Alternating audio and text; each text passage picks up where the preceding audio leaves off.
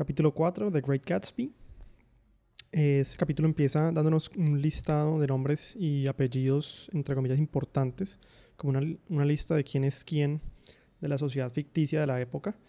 Y también nos menciona o nos hace caer en cuenta de un otro accidente automovilístico más. ¿no? Como vamos viendo en, cada capítulo, ah, el carro siempre está. De una u otra manera, el carro siempre está. Eh, y muchas veces con un accidente de por medio, ¿no? En, el, en, la frase de Fitzgerald que él pone allí, so drunk that Mrs. Ulysses Sweet's automobile ran over his right hand. Es decir, había un señor tan borracho que, que se cayó como en la acera y, y el carro le pasó por encima en la mano.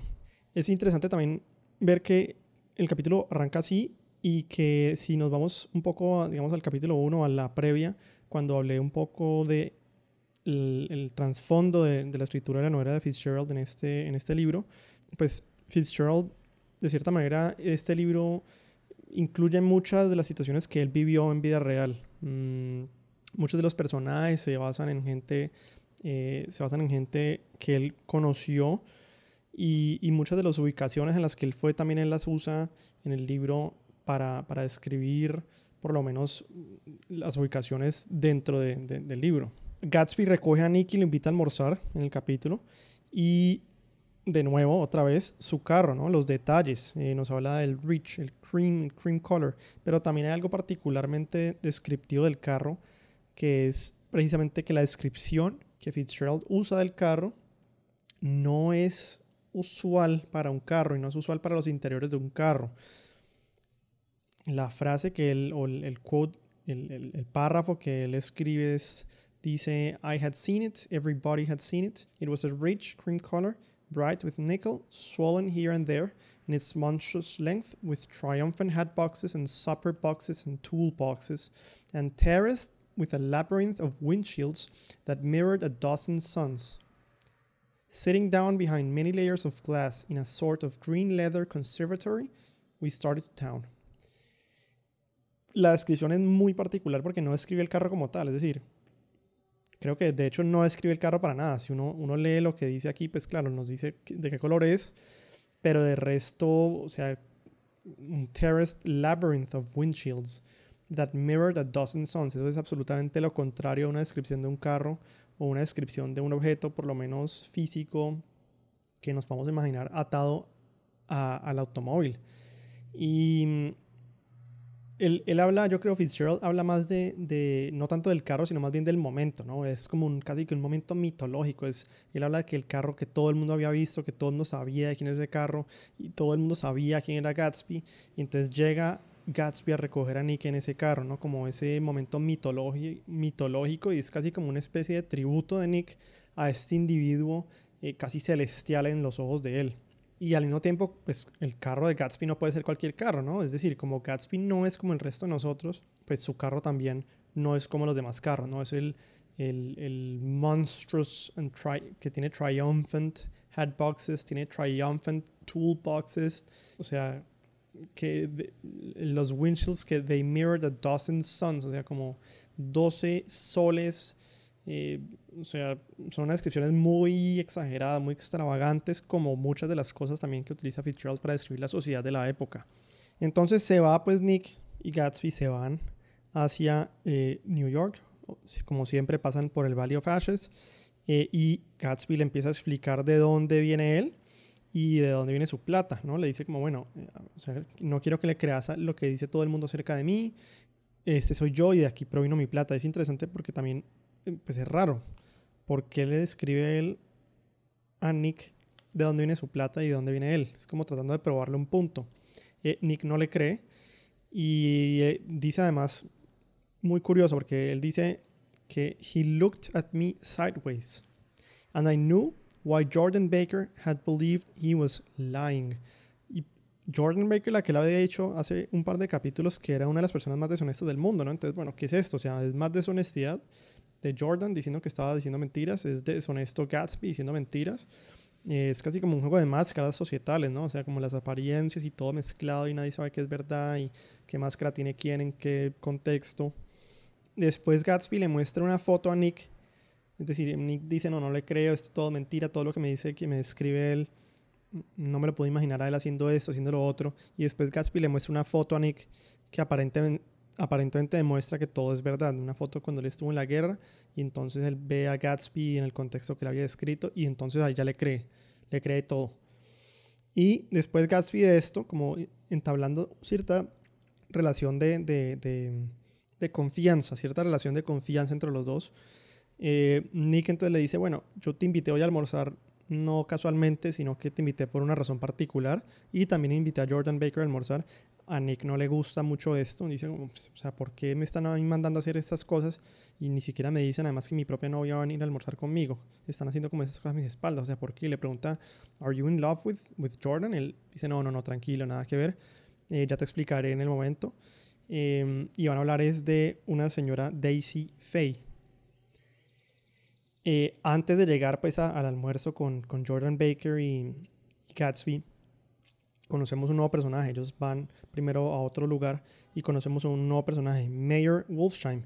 Y es muy curioso que ya aquí creo que pues, podría ser esto uno de los capítulos más importantes, por lo menos en la, en la, en la, como en la quitada de esa máscara de quién es Gatsby, de quién y, y, y y como el, verdadero significado que Fitzgerald quería mostrar detrás del libro es que él quita ese, ese telón y, y, nos dice, bueno, este es Mayor Wolfsheim y, y, quién es Mayor Wolfsheim aparentemente tiene un pasado muy oscuro, indicativo de que el pasado de Gatsby y sus actividades aparentemente no son lo que él había dicho además. Eh, de dónde obtiene su plata aparentemente no es de donde de una herencia y empezamos a, a nosotros bueno será que Gatsby es un, o sea, lo que, todo lo que decían acerca de él era verdad, o sea, que era un, un, un gangster, bueno, etcétera, etcétera. Y pues aparentemente estamos en la propicia época de 1920s, los 20s y, y, toda la prohibición, que gente que hacía muchísima plata a punta de, pues, de traficar eh, lo que era ilegal en ese momento, el alcohol. Y Mayor Wolfsheim es inspirado, de hecho, en Arnold Rothstein. Para los que no saben, él era como el jefe de, de la mafia judía en Nueva York y de los más importantes mob bosses de la época. O sea, las familias, más adelante las familias, eh, por ejemplo, Arnold Rothstein fue como el mentor de Lucky Luciano. Y Lucky Luciano fue el creador después de una de las familias que todavía existe hasta el momento de, de las familias de mafia más importantes del mundo. Y, ¿Y cómo sabemos que se está basando en Mayor Wolfsheim? Se está basando en Arnold Rothstein. Pues él, nos dice, en el libro ahí mismo nos dice. Que Nick le pregunta, ¿quién es él? Eh, nos dice, he rigged the World Series. Él arregló la, World Series de béisbol. Algo que exactamente igualito hizo Arnold Rothstein en vida real. O sea, ya con eso de una, boom, nos ata. De hecho, hay críticos eh, de, Fitzgerald porque nos, nos, dicen como, pues es que es Mayor, Mayor Wolfsheim es un estereotipo de, de, de, los judíos, es un estereotipo malo de los judíos y están haciendo, él está haciendo una conexión entre los judíos y la corrupción. Él después se siente muy arrepentido de que estén haciendo ese tipo de conexiones y de hecho él dice simplemente no, no es así. Este Mayor Wolfram es simplemente un, un eh, personaje más en el libro, es una figura literaria que estoy utilizando para avanzar la historia, demás y demás, pero pues salen críticos a, a hablar acerca de esto, ¿no? Y bueno, después de que conocemos a Mayor Wolfram, que es un personaje que sale muy poco, pero es muy importante para avanzar la historia, como dice Fitzgerald, no, había dicho, había dicho Fitzgerald, porque precisamente nos ata y nos muestra de verdad quién es eh, ese Gatsby y qué hay detrás de todo eso y dónde sale la plata. Y, llegamos como una inflexión en la historia, ¿no? Porque, bueno, nos muestran que este señor no es tan chévere como, como tal vez lo pintan, pero él dice otra cosa. Es como una mezcla de, muchas vainas allí que, se empiezan a mezclar y se vuelve algo confuso también. Porque es justo después de todo esto que nos muestra como el gritty, el gritty, el aspecto gritty de, de, de, Gatsby, que, es, que puede ser un personaje oscuro. Justo después de esto vamos al almuerzo con Jordan Baker. Y entonces ¿Para qué, fue, ¿Para qué era? Como dije, para hablar de Daisy Faye. ¿Y quién es Daisy Faye? Pues nada más y nada menos que Daisy, la prima de Nick y la esposa de Tom Buchanan, Daisy Buchanan. Entonces nos, cuenta Jordan la, la, historia de Daisy, de que una vez ella estaba y vio a Daisy, que ella era la más bonita y demás, y que una vez estaba con una persona dentro de un carro eh, enamoradísima y que, y que ella estaba enamoradísima de un soldado que se fue a la guerra. Em, nos cuenta que ella estaba muy enamorada y que fue separada por esa guerra y luego separada por un matrimonio que tuvo más adelante cuando ese soldado nunca volvió y se casa con Tom Buchanan. Y ahora aparentemente la persona que estaba en ese carro de la cual Daisy se enamoró era Jay Gatsby. Y además de eso, que Gatsby está ahora, volvió a donde volvió y compró la casa al lado de la casa de Nick, precisamente porque él quería estar muy cerca de, de, también el amor para él de su vida, que era Daisy Buchanan o Daisy Faye. Y Fitzgerald nos lo describe allí, ¿no? Gatsby bought that house so that Daisy would be just across the bay. Y ahí termina el capítulo. Nos quedan una serie de preguntas por hacernos en el capítulo, como por ejemplo, bueno, o sea, ¿por qué Daisy estaba borracha antes, del, antes de su comida de matrimonio? Eh, y ella esa carta de quién era, bueno, particularmente eh, esa carta era de Jay Gatsby, había recibido una carta de Jay Gatsby y ella sabía que eh, ella no quería casarse desde un principio con Tom Buchanan.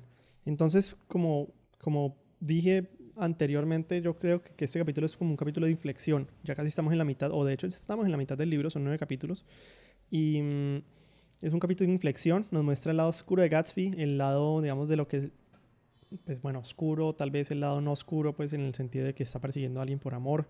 Y nos muestra también la sociedad, eh, mejor dicho, como que todo está condensado, todo lo que Fitzgerald quiere alrededor de, de este libro y a través de, de él, está como condensado en este capítulo, ¿no?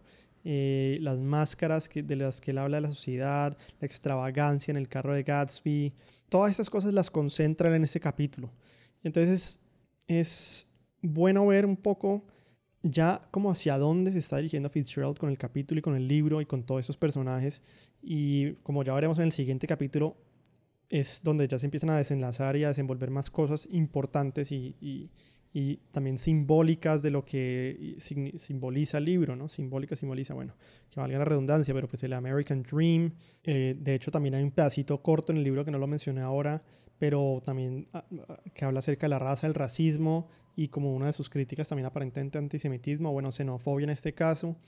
Eh, habla de muchos de los temas principales, están en el capítulo, ¿no? De identidad sexual, de incluso de tecnología, eh, bueno, muchas, muchos temas que no, no, voy a desglosar ahora, pero es como para tener en cuenta siguiendo cuando damos, eh, pasamos la página de ya la mitad del libro y continuamos hacia lo que ya es la segunda mitad.